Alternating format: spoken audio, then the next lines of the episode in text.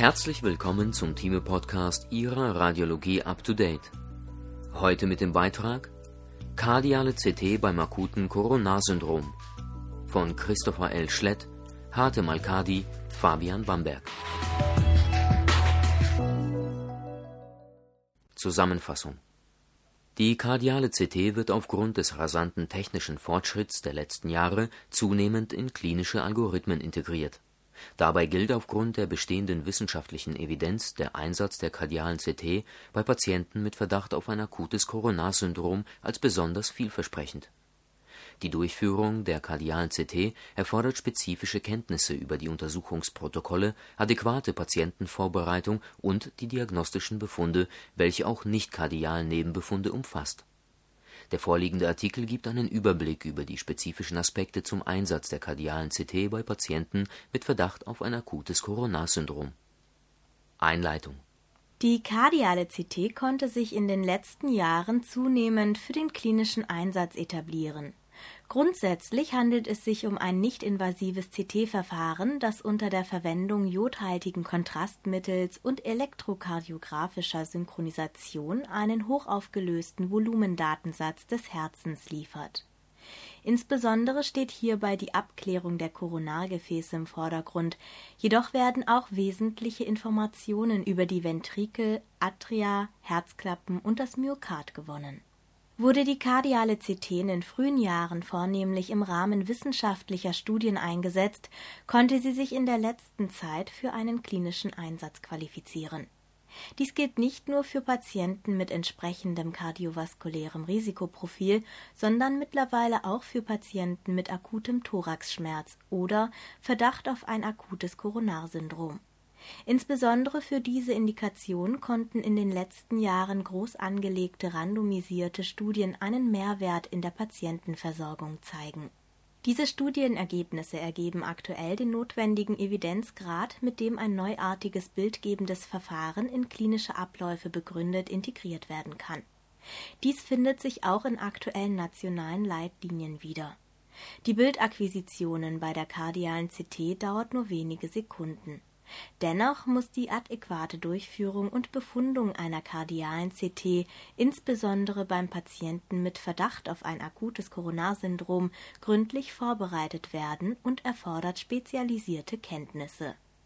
Außerdem stehen viele Untersuchungsprotokolle zur Verfügung, die sinnvoll und an die individuellen Gegebenheiten angepasst eingesetzt werden müssen auch die Auswertung der erhobenen Daten und potenziellen Befunde setzt Kenntnisse über die zu erwartenden Pathologien der Koronargefäße sowie Zufallsbefunde voraus.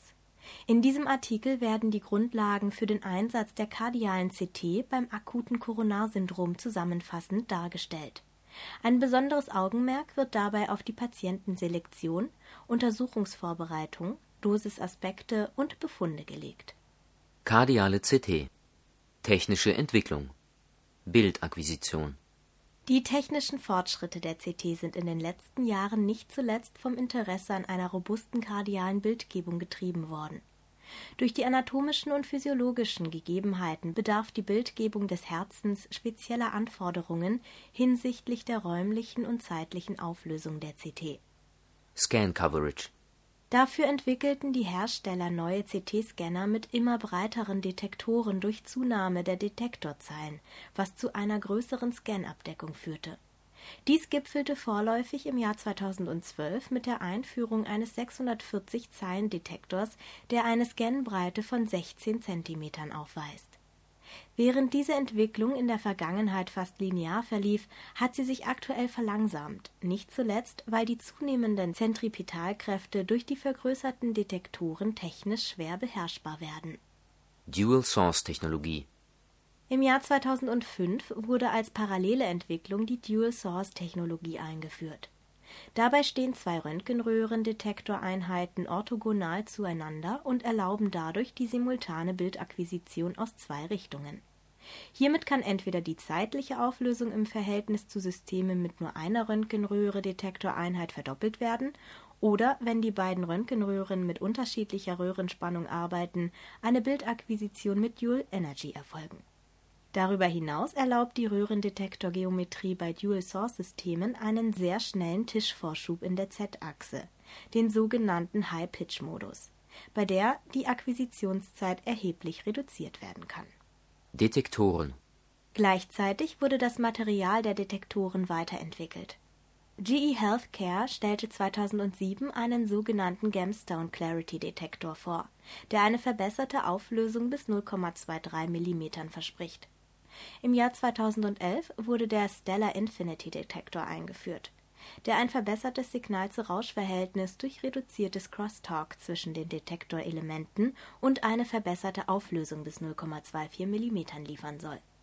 Röntgenröhre Fortschritte gab es auch bei den Röntgenröhren durch gezieltes Ansteuern der Röhre kann nicht nur der Röntgenstrom, sondern auch die Röntgenspannung den individuellen und regionalen Gegebenheiten des Patienten sowie der klinischen Indikation angepasst werden. Mit der Vorstellung der Vectron Tube von Siemens Healthcare im Jahr 2013 wurde die wählbare Röntgenspannung auf 70 bis 150 kVp mit 10 kVp-Intervallen erweitert. Post-Processing Parallel zur Scanner-Hardware wurde auch die Datennachverarbeitung, das sogenannte Post-Processing, wesentlich weiterentwickelt. Auch wenn iterative Rekonstruktionsalgorithmen schon seit den 80er Jahren bekannt sind, ist ihr klinischer Einsatz erst in den letzten Jahren durch schnellere Computertechnik realistisch geworden. Traditionell basiert die Bildrekonstruktion auf der gefilterten Rückprojektion der akquirierten Daten Iterative Verfahren verwenden entweder die bereits durch gefilterte Rückprojektion erstellten Bilder oder die akquirierten Rohdaten. Dabei werden gemessene oder modellierte Parameter im Bild und im Rohdatenraum eingebracht und damit die Berechnung der Bilder optimiert bzw. korrigiert die mit iterativer Rekonstruktion gewonnenen Bilder können allerdings artifiziell wirken, so dass eine prozentuale Überblendung mit traditionell rekonstruierten Bildern im klinischen Alltag im Regelfall verwendet wird. Die Hauptvorteile der iterativen Rekonstruktionsalgorithmen sind das geringere Bildrauschen und die bessere Bildqualität dies kann dazu verwendet werden, um den Röhrenstrom, die Röhrenspannung und die daraus folgende Strahlendosis zu reduzieren, ohne die diagnostische Bildqualität herabzusetzen. Zusätzliche Vorteile der iterativen Rekonstruktionsalgorithmen wurden beschrieben wie die bessere Anwendbarkeit automatischer Auswertesoftware und geringere Blooming-Artefakte von koronaren Kalzifikationen. Aspekte der Strahlendosis in der Bevölkerung, aber auch der Fachwelt hat über die letzten Jahre das Bewusstsein über die möglichen Folgen der applizierten Strahlendosis in der Diagnostik mit ionisierenden Strahlen zugenommen. Dies trifft auch für die kardiale CT zu, bei der am Anfang der Entwicklung Effektivdosen von bis zu 20 bis 25 Millisievert verwendet wurden. Protokolloptimierung Entsprechend groß waren über die letzten Jahre die Anstrengungen aller Beteiligten, Entwicklungen anzustoßen, die die applizierte Strahlendosis bei einer kardialen CT mit anderen diagnostischen Verfahren vergleichbar machen. Dabei steht neben technologischen Entwicklungen auch die Weiterentwicklung der Scan-Protokolle im Mittelpunkt wie unten detailliert ausgeführt, geht die traditionell verwendete retrospektive EKG-Triggerung mit einer Exposition von ca. 10 bis 20 Millisievert einher und kann durch Verwendung einer Röhrenstrommodulation auf Dosiswerte um ca. 5 bis 8 Millisievert gesenkt werden.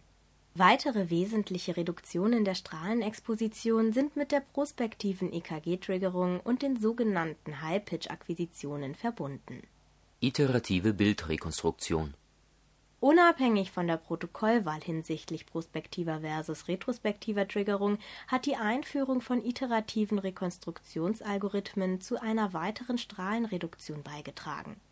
Iterative Bildrekonstruktion in Echtzeit ist von allen großen Herstellern verfügbar und wird bereits in vielen Kliniken routinemäßig eingesetzt diese erlauben es, die Strahlendosis um bis zu 40 bis 50 Prozent zu senken, da Röhrenspannung und/oder Röhrenstrom verringert werden kann, ohne die diagnostische Wertigkeit der Untersuchung durch vermehrtes Bildrauschen zu gefährden. Perspektive die durchschnittliche angegebene effektive Strahlendosis für CTA an den internationalen Referenzzentren beträgt zurzeit 2 bis 5 Millisievert obwohl auch Ultra-Low-Dose-Protokolle zur Verfügung stehen, die eine Bildakquisition mit einer effektiven Strahlendosis von weniger als 0,1 Millisievert erlauben, sind diese jedoch aktuell noch limitiert auf eine umschriebene Patientenpopulation an spezialisierten Zentren. Trotzdem zeigt dies die Perspektive auf, was aller Voraussicht nach in naher Zukunft erzielt werden kann. Bei der erfolgreichen Reduktion der applizierten Strahlendosis spielt auch der offene und selbstkritische Umgang mit dem Thema eine wichtige Rolle. Mit relativ einfachen Maßnahmen wie zum Beispiel wöchentlichen semiautomatisierten Strahlendosisberichten können Ausreißer hinsichtlich applizierter effektiver Strahlendosis um 10 Prozent gesenkt werden Neben den technischen Voraussetzungen sind für eine optimierte Strahlendosis ein gut ausgebildetes kardiales CT-Team, eine gründliche Vorbereitung des Patienten und die Abstimmung der Scan-Protokolle auf die individuellen Gegebenheiten entscheidend. Technische Voraussetzungen und Protokollbeispiele für die kardiale CT eignen sich im Wesentlichen alle neueren Scannergenerationen, die gemäß den aktuellen Leitlinien mindestens 64 Zeilen aufweisen. Mit zunehmender Detektorzeilenzahl und der neueren CT-Generation ist eine deutlich robustere Bildqualität auch bei höheren Herzfrequenzen und niedrigerer Dosis möglich. Patientenvorbereitung Aufklärung Information zur adäquaten Untersuchungsvorbereitung zählt eine standardisierte Aufklärung, wie sie für jede CT-basierte Untersuchung unter Verwendung jodhaltigen Kontrastmittels üblich ist. Darüber hinaus gilt es, den Patienten über das Atemkommando bzw. Luftanhalten zu informieren. In der Praxis hat es sich bewährt, das Atemkommando bei auf dem CT-Tisch liegendem Patienten zu üben der Patient sollte darauf hingewiesen werden, dass er nicht plötzlich ausatmet, wenn er die Luft nicht mehr anhalten kann. Einflussfaktoren Aufgrund der unterschiedlichen Eigenschaften der Patienten ergeben sich mehrere Protokollmöglichkeiten. Dabei ist vor allem die aktuelle Herzfrequenz wichtig, weil das Protokoll in erster Linie diesbezüglich angepasst werden muss. Darüber hinaus sollten Faktoren wie das Körpergewicht bzw. der Body Mass Index und die Compliance des Patienten berücksichtigt werden. Endgültig wird das Protokoll in der Regel erst festgelegt, wenn der Patient aufgeklärt, ein intravenöser Zugang gelegt, der Patient auf dem CT-Tisch gelagert und die EKG-Elektroden angebracht wurden. Beta-Blocker nach Analyse des EKG-Signals wird in Abhängigkeit vom CT-Scanner ein Beta-1-selektiver Beta-Blocker intravenös zur Herzfrequenzreduktion und Stabilisierung appliziert Dabei handelt es sich meist um Metoprolol, das in 5 Milligramm Intervallen und kurzer Pause bis maximal 20 Milligramm verabreicht wird, wenn keine Kontraindikationen vorliegen. Alternativ ist auch 100 Milligramm Atenolol oral circa eine Stunde vor der Untersuchung möglich. Verschiedene Zentren mit Dual-Source-CT-Scannern erachten durch die verbesserte zeitliche Auflösung die Vorbereitung des Patienten mit Beta-Blockern als nicht mehr notwendig Glyceroltrinitrat Um die Bildqualität zu verbessern, werden zudem direkt vor der Untersuchung zwei Hübe Glyceroltrinitrat verabreicht, falls keine Kontraindikationen vorliegen. Im Anschluss sollte man sich für eine Protokollvariante entscheiden. Tipps und Tricks Patientenvorbereitung ein Gespräch sollte vor Beginn der Untersuchung die Details, das Atemanhalten und die zu erwartende Kontrastmittelapplikation erklären die Atemkommandos sollten auf dem CT-Tisch mit liegenden EKG-Elektroden simuliert werden, so kann die erwartete Herzfrequenz während der Untersuchung überprüft werden. In Abhängigkeit vom CT-Gerät und der Herzfrequenz kann bei Abwesenheit von Kontraindikationen langsam bis zu 4 mal 5 Milligramm Metoprolol unter EKG-Kontrolle appliziert werden. Nach jeder Injektion ist kurz zu pausieren und ein Atemkommando zu üben Direkt vor der Untersuchung werden bei Abwesenheit von Kontraindikationen zwei Hübe Glyceroltrinitrat (SL) verabreicht. Protokolle Aktuell werden im Wesentlichen drei Akquisitionsprotokolle unterschieden, die zusätzlich durch eine Anpassung der Röhrenspannung in Hinblick auf die Strahlendosis optimiert werden können. Prospektive Triggerung Die prospektiv-EKG-getriggerte Akquisitionsform wurde bereits in den früheren Zeiten des Calcium-Screenings mittels CT verwendet Grundlage ist, dass die dosisrelevante Röhrenspannung nur in der diastolischen Herzphase aktiviert und während der systolischen Herzphase deaktiviert wird. Dies hat eine deutliche Dosisreduktion gegenüber der traditionellen retrospektiven Triggerung zur Folge. Nachteil dieser Akquisition ist die Abhängigkeit von der Herzfrequenz, die relativ regelmäßig sein sollte, um eine gute Bildqualität und damit Beurteilbarkeit der Koronargefäße zu gewährleisten. Zudem eignet sich die prospektive Triggerung nicht für sehr hohe Herzfrequenzen. Hier kann eine vorherige Beta-Blockergabe die Herzfrequenz senken, sodass die prospektive Akquisition dennoch angewendet werden kann. Prospektive Triggerung High-Pitch-Protokolle diese Sonderform der prospektiven Triggerung ist nur mit Dual-Source-CT-Scannern ab der zweiten Generation anwendbar und erlaubt eine schnelle und dosissparende Bildakquisition. Der Tischvorschub bzw. Pitch ist dabei sehr hoch, wobei die zweite Röhre die Lücken der Datenakquisition der ersten Röhre schließt.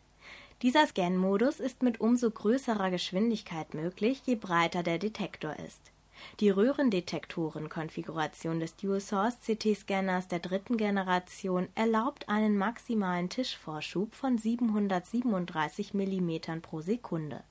Mit dieser Technik werden das unnötige sogenannte Datenoversampling und die Strahlenexposition minimiert. Die Akquisition wird zeitlich so geplant, dass das kurze Akquisitionsfenster in der Diastole liegt und hier die Koronargefäße artefaktfrei abgebildet werden können damit dieses diastolische Fenster ausreichend weit ist, muss die Herzfrequenz unter 60 pro Sekunde bzw. unter 70 pro Sekunde liegen. Beim High-Pitch-Protokoll stehen Bilder in zusätzlichen Phasen des Herzzyklus nicht zur Verfügung. Retrospektive Triggerung der retrospektive Akquisitionsmodus wurde in den Anfangsjahren der CT-Koronarangiographie nahezu ausschließlich verwendet, weil unter anderem Bildrekonstruktionen aus mehreren Herzzyklen notwendig waren, um Bewegungsartefakte zu minimieren. Bei dieser Akquisitionsform wird kontinuierlich Röntgenstrahlung appliziert und der Tisch langsam bewegt Entsprechend steht nach der Akquisition der vollständig EKG-synchronisierte Datensatz zur Nachverarbeitung zur Verfügung. Dadurch können Rekonstruktionen von allen Herzphasen bzw. frei editierte manuelle Rekonstruktionen, bei denen der Zeitpunkt über die Rekonstruktion variiert werden kann, angefertigt werden Außerdem ist es möglich, sogenannte funktionelle Rekonstruktionen über den gesamten Herzzyklus anzufertigen, um so auch globale und regionale linksventrikuläre Pumpfunktionsstörungen zu beurteilen. Aktuell wird diese Akquisition nur noch bei stark arrhythmischen Patienten mit sehr hoher Herzfrequenz angewendet oder wenn die explizite Indikation zur funktionellen Analyse über den gesamten Herzzyklus besteht. Checkliste Dosisreduktion. Nach Auswahl des jeweiligen Scan-Protokolls sollten folgende Möglichkeiten zur Dosisreduktion bedacht werden: Generell sollte die Indikation zur kardialen CT streng gestellt und bei der Planung das abgedeckte Volumen auf ein Minimum begrenzt werden. Retrospektives Gating. Mittels sogenannter Dosismodulation kann in der systolischen Herzphase der Röhrenstrom reduziert und somit die Dosis reduziert werden Außerdem hat sich der Einsatz einer Röhrenspannung von 100 kVp bei Patienten mit einem BMI kleiner 25 kg pro Quadratmeter bewährt. Prospektives Triggern Das Akquisitionsfenster der prospektiven Triggerung sollte maximal reduziert werden. Falls etwas Spielraum für eine potenzielle Nachverarbeitung erreicht werden soll, ist dies mit einer Dosiszunahme verbunden auch hier hat sich der Einsatz einer Röhrenspannung von 100 kVp bei Patienten mit einem BMI kleiner 25 kg pro Quadratmeter bewährt. High Pitch Eine Reduktionsmöglichkeit der Strahlendosis besteht in der Verwendung von 100 kVp Röhrenspannung bei Patienten mit einem BMI kleiner 25 kg pro Quadratmeter. Kontrastmittelapplikation die Applikation des Kontrastmittels in der arteriellen Phase wird meist triphasisch durchgeführt. Dabei muss bedacht werden, dass während der gesamten Scandauer ein ausreichender Kontrastmittelbolus im zu untersuchenden Gefäßabschnitt vorhanden ist in der Praxis wird routinemäßig ca. 80 Milliliter nicht-ionisches, hochkonzentriertes Kontrastmittel mit einer Injektionsrate von 5 bis 6 Millilitern pro Sekunde verwendet, gefolgt von einer Mischphase mit 20% Kontrastmittel und 80% NaCl sowie einem kurzen NaCl-Flush mit identischer Injektionsrate. Checkliste Kontrastmittelprotokoll die Verwendung von hochkonzentriertem, nicht-ionischem Kontrastmittel ist Standard in der kardialen CT. Dabei ist die sogenannte Iodine Delivery Rate, also die intraluminare Iodkonzentration, der relevante Parameter, der optimiert werden sollte. Dies kann über eine hohe Konzentration des Kontrastmittels oder über eine hohe Injektionsrate erreicht werden. Das Timing des Kontrastmittels ist entscheidend. Hierzu kann entweder eine automatische Bolus-Triggerung oder ein Testbolus verwendet werden. Der Testbolus ist mit einer zusätzlichen Gabe von 10 bis 20 Milliliter Kontrastmittel verbunden. Relevante Befunde Plaque und Stenose Befundungsstrategie Zuerst beurteilt man die Bildqualität im Hinblick auf die Kontrastierung des linken Ventrikels und prüft, ob Bewegungsartefakte vorliegen. Dann befundet man die Koronargefäße, wobei sich eine systematische Herangehensweise analog zu vielen anderen radiologischen Befunden bewährt hat ein möglicher Algorithmus beginnt mit dem linken Hauptstamm, analysiert dann den Ramus interventricularis anterior der Arteria coronaria sinistra, anschließend den Ramus circumflexus und schließlich die Arteria coronaria dextra. Dies beinhaltet die Beurteilung hinsichtlich des arteriellen Versorgungstyps. Danach beurteilt man die Herzklappenmorphologie und das Myokard. Abschließend sollten Nebenbefunde analysiert werden. Plaques und Stenosen jedes Koronargefäß sollte auf Plaques und Stenosis geprüft werden. Der Normalbefund, das heißt alle Koronargefäße sind frei von arteriosklerotischen Veränderungen, sowohl Stenosen als auch Plaques, sollte für alle Gefäße dokumentiert werden, stellt er doch eine gewisse Sicherheit für den zuweisenden klinischen Kollegen dar.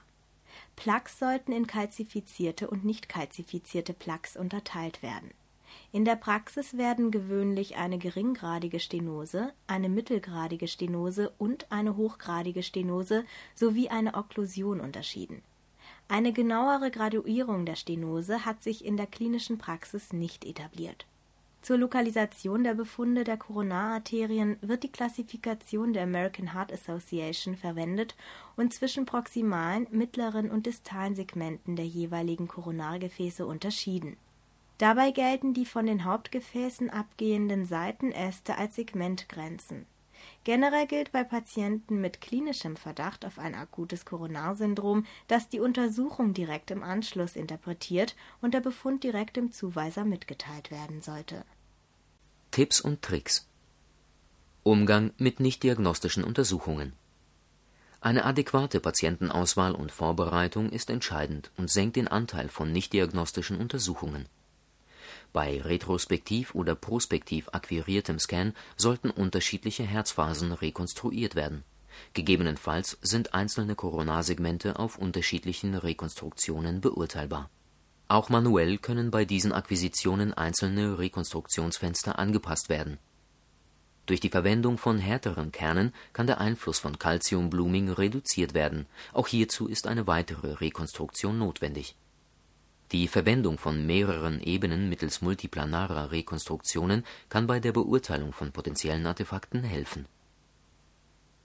Akutes Coronarsyndrom Ursachen des Thoraxschmerzes Der akute Thoraxschmerz ist der häufigste Vorstellungsgrund in der Notaufnahme, jedoch wird in ca. 80 Prozent der Fälle eine extrakardiale Ursache diagnostiziert. In den übrigen 20 Prozent ist das akute Coronarsyndrom die Ursache zum akuten Coronarsyndrom werden die folgenden drei Formen gezählt: ST-Hebungs und Nicht-ST-Hebungsinfarkt sowie die instabile Angina pectoris. Pathophysiologie des akuten Coronarsyndroms Das akute Coronarsyndrom ist meist Folge eines arteriosklerotischen Prozesses. Seltenere pathophysiologische Mechanismen sind die koronare Embolie oder der Gefäßspasmus, die hier nicht weiter erörtert werden eine Arteriosklerose verläuft für lange Zeit asymptomatisch und bleibt damit subklinisch. Erst mit der Ischämie des Myokards wird dieser Prozess symptomatisch. Ein möglicher pathophysiologischer Pfad beginnt dabei mit der Ruptur oder Erosion des Plaques, worauf eine Thrombusbildung und der Verschluss des Koronargefäßes folgen Dabei spielen sogenannte vulnerable Plaques eine maßgebende Rolle, die durch ihre Morphologie und/oder ihren entzündlichen Status eine erhöhte Wahrscheinlichkeit zur Ruptur haben. Diese vulnerable Plaques kommen gehäuft auch in Gefäßabschnitten ohne signifikante Stenosen vor, was erklärt, dass bei ca. 5 bis 20 Prozent der akuten Koronarsyndrome keine signifikante Stenose in der konventionellen Koronarangiographie nachgewiesen werden kann der zweite pathophysiologische Pfad nimmt an, dass eine arteriosklerotische Läsion zunehmend das Lumen der Koronararterie einengt, was langfristig zu einer reduzierten Sauerstoffversorgungskapazität führt. In Situationen des besonderen Sauerstoffverbrauchs kommt es zu einem Ungleichgewicht zwischen Sauerstoffversorgung und Verbrauch wenn die körpereigenen Kompensationsmechanismen wie zum Beispiel die Vasodilatation erschöpft sind, kommt es zu einer myokardialen Ischämie, klinisch als akutes Koronarsyndrom bekannt. Definition Diagnostik ein ST-Hebungsinfarkt geht mit spezifischen EKG-Veränderungen einher. Nicht-ST-Hebungsinfarkt und instabile Angina pectoris benötigen weitere diagnostische Maßnahmen die instabile Angina pectoris ist definiert als myokardiale Ischämie ohne Nekrose. Dagegen grenzt sich der Nicht-ST-Hebungsinfarkt ab, bei dem es zu myokardialen Nekrosen kommt und entsprechend Herzenzyme freigesetzt werden. Für einzelne Hochrisikopatienten kann eine direkte invasive Diagnostik und Therapie angezeigt sein kann ein akutes Koronars-Syndrom initial nicht nachgewiesen werden, schließt sich bei einem großen Teil der Patienten die serielle Messung von Herzenzymen an, da zwischen dem akuten Ereignis und dem Anstieg der Herzenzyme mehrere Stunden vergehen können. Wird kein Anstieg beobachtet und ist die Vortestwahrscheinlichkeit hoch genug, ist ein Stresstest zur Abklärung hinsichtlich der instabilen Angina pectoris und für die weitere Risikoeinschätzung angeraten obwohl diese Triage-Strategie bei Patienten mit akutem Thoraxschmerz international anerkannt ist, werden in den USA ca. 2 bis 3 Prozent aller Patienten mit akutem Koronarsyndrom irrtümlich aus der Notaufnahme entlassen. Für Europa dürfte diese Prozentzahl in mindestens der gleichen Größenordnung liegen, zuverlässige Daten dazu gibt es jedoch nicht aus diesen klinischen und versorgungstechnischen Problemen bei Patienten mit akutem Thoraxschmerz ist die kardiale CT als mögliche Alternative in den Fokus der Forschung gerückt, mit dem Ziel, eine sicherere, schnellere und kostengünstigere Triage in der Notaufnahme anbieten zu können.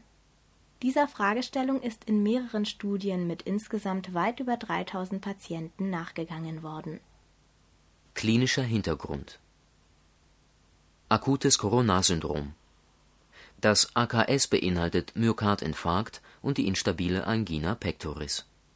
Das AKS entsteht entweder aus einer Plaqueruptur mit konsekutiver Thrombosierung oder einem Ungleichgewicht von Sauerstoffversorgung und Verbrauch bei signifikanter Koronarstenose.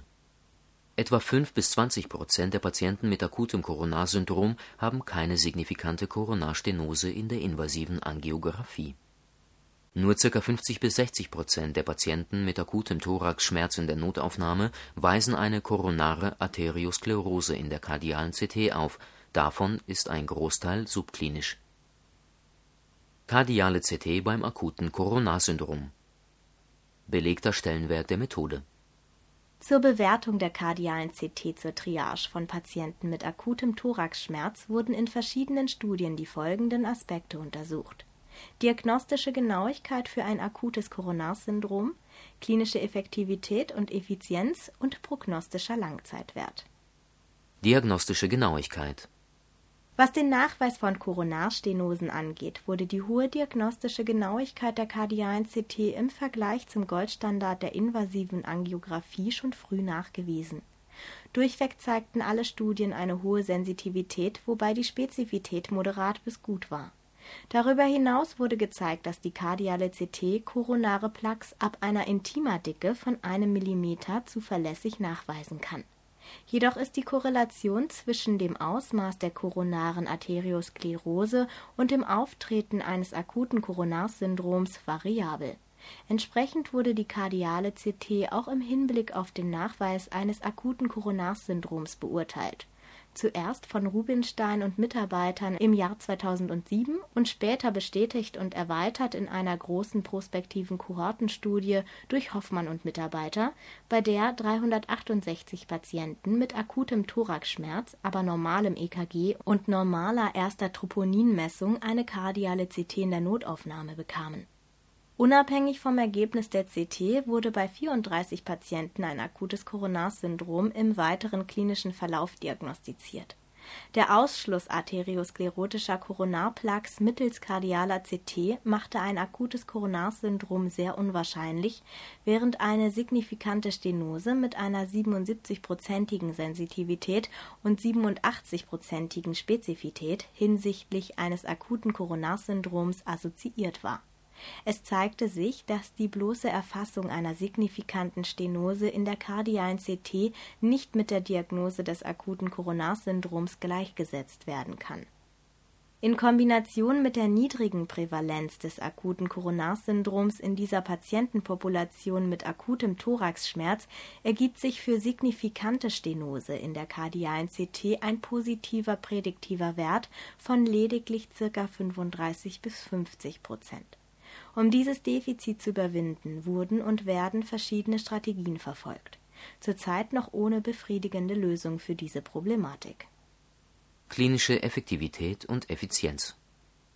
Die diagnostischen Genauigkeitsstudien führten zur Hypothese, dass die kardiale CT das Notaufnahmemanagement für Patienten mit akutem Thoraxschmerz und einem niedrigen bis mittleren Risikoprofil für AKS signifikant verbessern kann die Hypothese beruhte auch auf der Beobachtung, dass bei ca. 40 bis 50 Prozent der Patienten mit akutem Thoraxschmerz in einer Notaufnahme in den USA absolut keine arteriosklerotischen Koronarveränderungen in der kardialen CT nachgewiesen werden konnten. In drei großen multizentrischen randomisierten Studien wurde dieser Hypothese nachgegangen in der Studie von Goldstein und Mitarbeitern wurden 749 Patienten mit akutem Thoraxschmerz, negativem EKG und initial negativen Herzenzymen in einen Arm mit nuklearem Stresstest und einen Arm mit kardialer CT randomisiert. Die CT-basierte Strategie verringerte sowohl die Zeit bis zur Diagnose um mehr als 50 Prozent als auch die Strahlendosis im Vergleich zur Triage mit nuklearem Stresstest in der im New England Journal of Medicine publizierten Studie von Hoffmann und Mitarbeitern wurde in einer ähnlichen Population eine CT-basierte Triage mit Standard of Care verglichen. Dabei führte die CT-basierte Strategie zu einer verkürzten Klinikaufenthaltsdauer, primär durch eine erhöhte Rate an Direktentlassungen aus der Notaufnahme die Studie von Litt und Mitarbeitern wurde ebenfalls im New England Journal of Medicine publiziert und untersuchte mit 1370 Patienten die Sicherheit der unterschiedlichen Triage-Strategien. In der initialen Studie von Goldstein und Mitarbeitern war gezeigt worden, dass die Rate an Ereignissen innerhalb von sechs Monaten bei beiden Triage-Strategien ähnlich war Litt und Mitarbeiter bestätigten dies und zeigten weiter, dass die obere Grenze des 95% Konfidenzintervalls für verpasste akute Koronarsyndrome mittels der CT-Strategie unter einem Prozent während eines 30-Tage-Follow-up lag Während nachgewiesen wurde, dass die kardiale CT eine schnellere und sichere Triage bei Patienten mit akutem Thoraxschmerz bietet, zeigte sich in einer Meta-Analyse von Halten und Mitarbeiter, dass die Rate an koronaren Revaskularisationen in der CT-basierenden Triage zunahm, ca. 20 pro 1000 kardiale CT. Ob sich dies positiv auf das Überleben der Patienten auswirkt und gegebenenfalls mögliche zukünftige Ereignisse verhindert, ist unklar die Kosten- und Wirtschaftlichkeitsberechnungen aus diesen Studien beziehen sich ausschließlich auf den US-Krankenhausmarkt und sind nur bedingt in ein europäisches Konzept übertragbar. Kurz gesagt kann die kardiale CT Kosten im Bereich der Notaufnahme senken, nicht aber die Gesamtkosten reduzieren. Ob diese Reallokation der Ressourcen langfristig zu einer verbesserten Lebensqualität und Überlebenswahrscheinlichkeit der Patienten führt, ist aktuell ebenfalls noch nicht abschließend geklärt Prognostischer Langzeitwert Allgemein ist bekannt, dass die Erfassung einer subklinischen Krankheit einer der stärksten Prädiktoren für zukünftige klinisch manifeste Ereignisse ist. In der Population von Patienten mit akutem Thoraxschmerz in der Notaufnahme haben ca. 40 bis 50 Prozent CT-morphologisch absolut keine koronare Arteriosklerose. Von den 50 bis 60 Prozent Patienten mit Koronarplaque und gegebenenfalls Stenose ist die Arteriosklerose in einem Großteil subklinisch im Follow-up der Studie von Hoffmann und Mitarbeitern wurde untersucht, inwieweit die kardiale CT langfristige prognostische Information liefert. Dafür wurden 300 Patienten, bei denen kein akutes Koronarsyndrom während des ersten Krankenhausaufenthalts diagnostiziert worden war, zwei Jahre lang beobachtet und dabei fünf Ereignisse registriert die meisten Ereignisse traten bei Patienten auf, die Koronarstenosen in der kardialen CT hatten, initial jedoch subklinisch waren. Der prognostische Langzeitwert stieg weiter, wenn man zusätzlich das Myokard in der kardialen CT analysierte. Bei Patienten mit Koronarstenose und myokardialer Wandbewegungsstörung lag die zwei Jahre Eventrate bei 18,5 Prozent im Gegensatz zu den meisten anderen Studien, insbesondere den bestehenden klinischen Registern, war der Befund der kardialen CT sowohl dem Patienten als auch dem behandelnden Arzt nicht bekannt und konnte somit die subjektiven und klinischen Entscheidungen nicht verfälschen.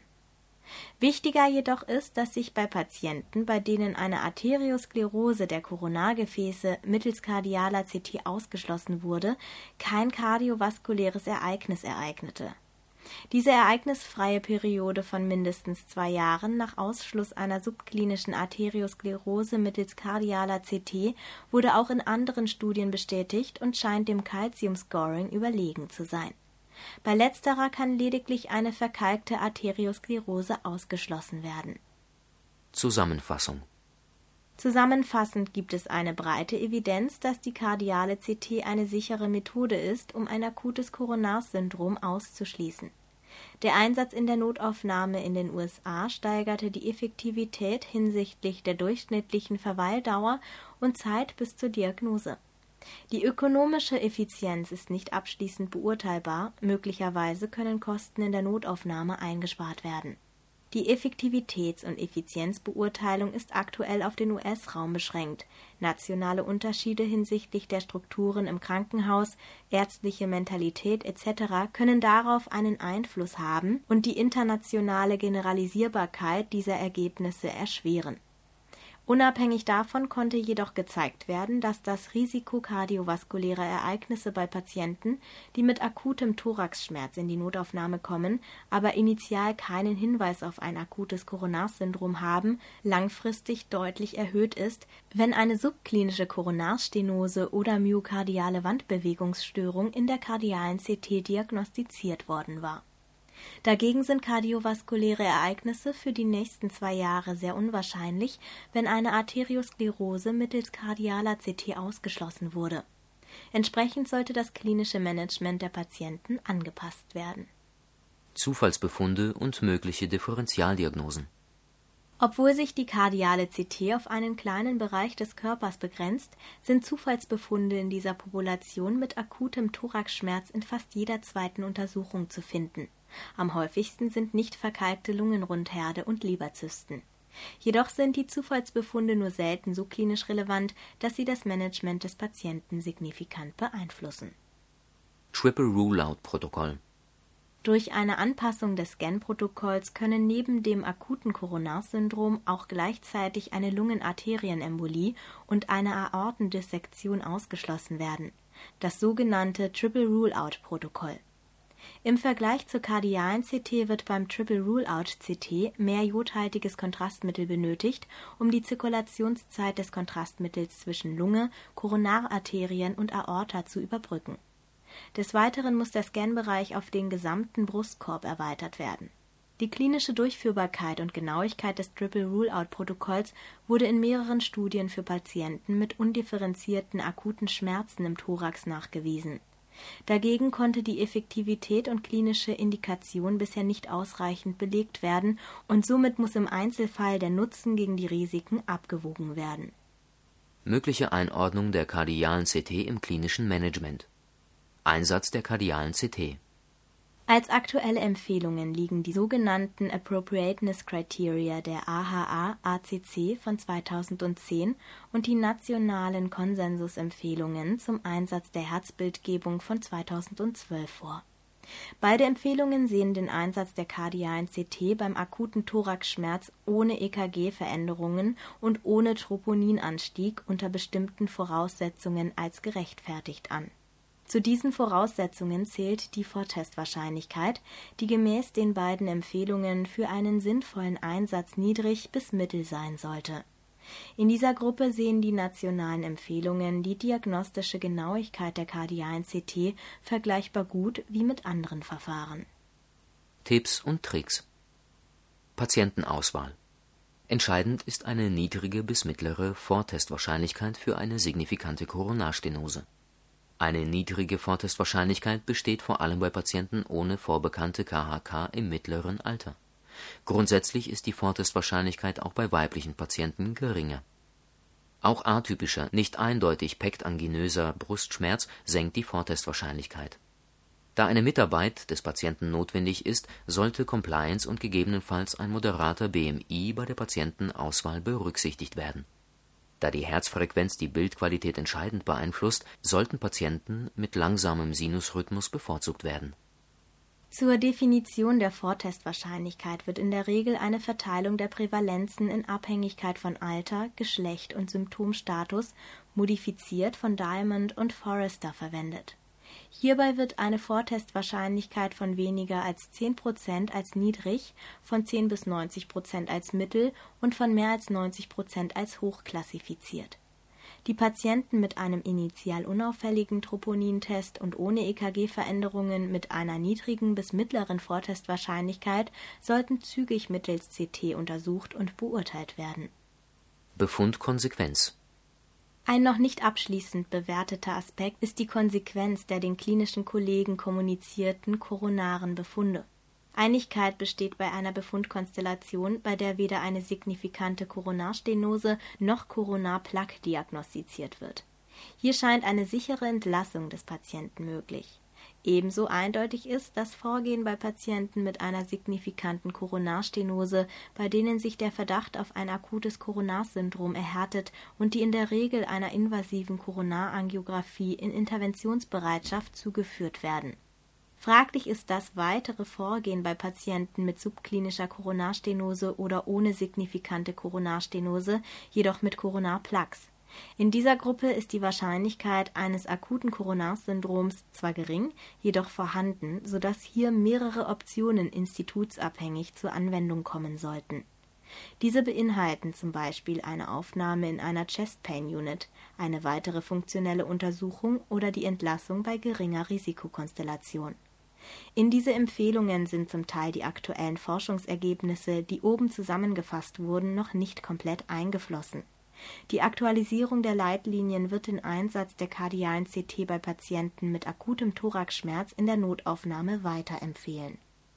Zusammenfassung bei der kardialen CT handelt es sich um ein zunehmend in der Praxis etabliertes Verfahren, das einen hohen Stellenwert auch bei Patienten mit Verdacht auf ein akutes Koronarsyndrom aufweist Aufgrund des wachsenden Evidenzgrades und den Empfehlungen der Fachgesellschaften wird die kardiale CT auch in der breiten radiologischen Versorgung eine zunehmende Bedeutung einnehmen.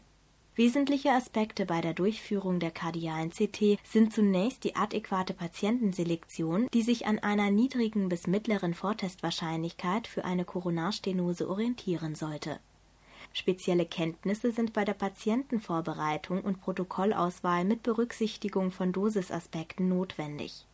Die Einbindung in die Akutversorgung erfordert bei dieser Indikation eine umgehende Befundung in Hinblick auf eine Koronarstenose oder von Koronarplaque sowie von potenziell relevanten Nebenbefunden.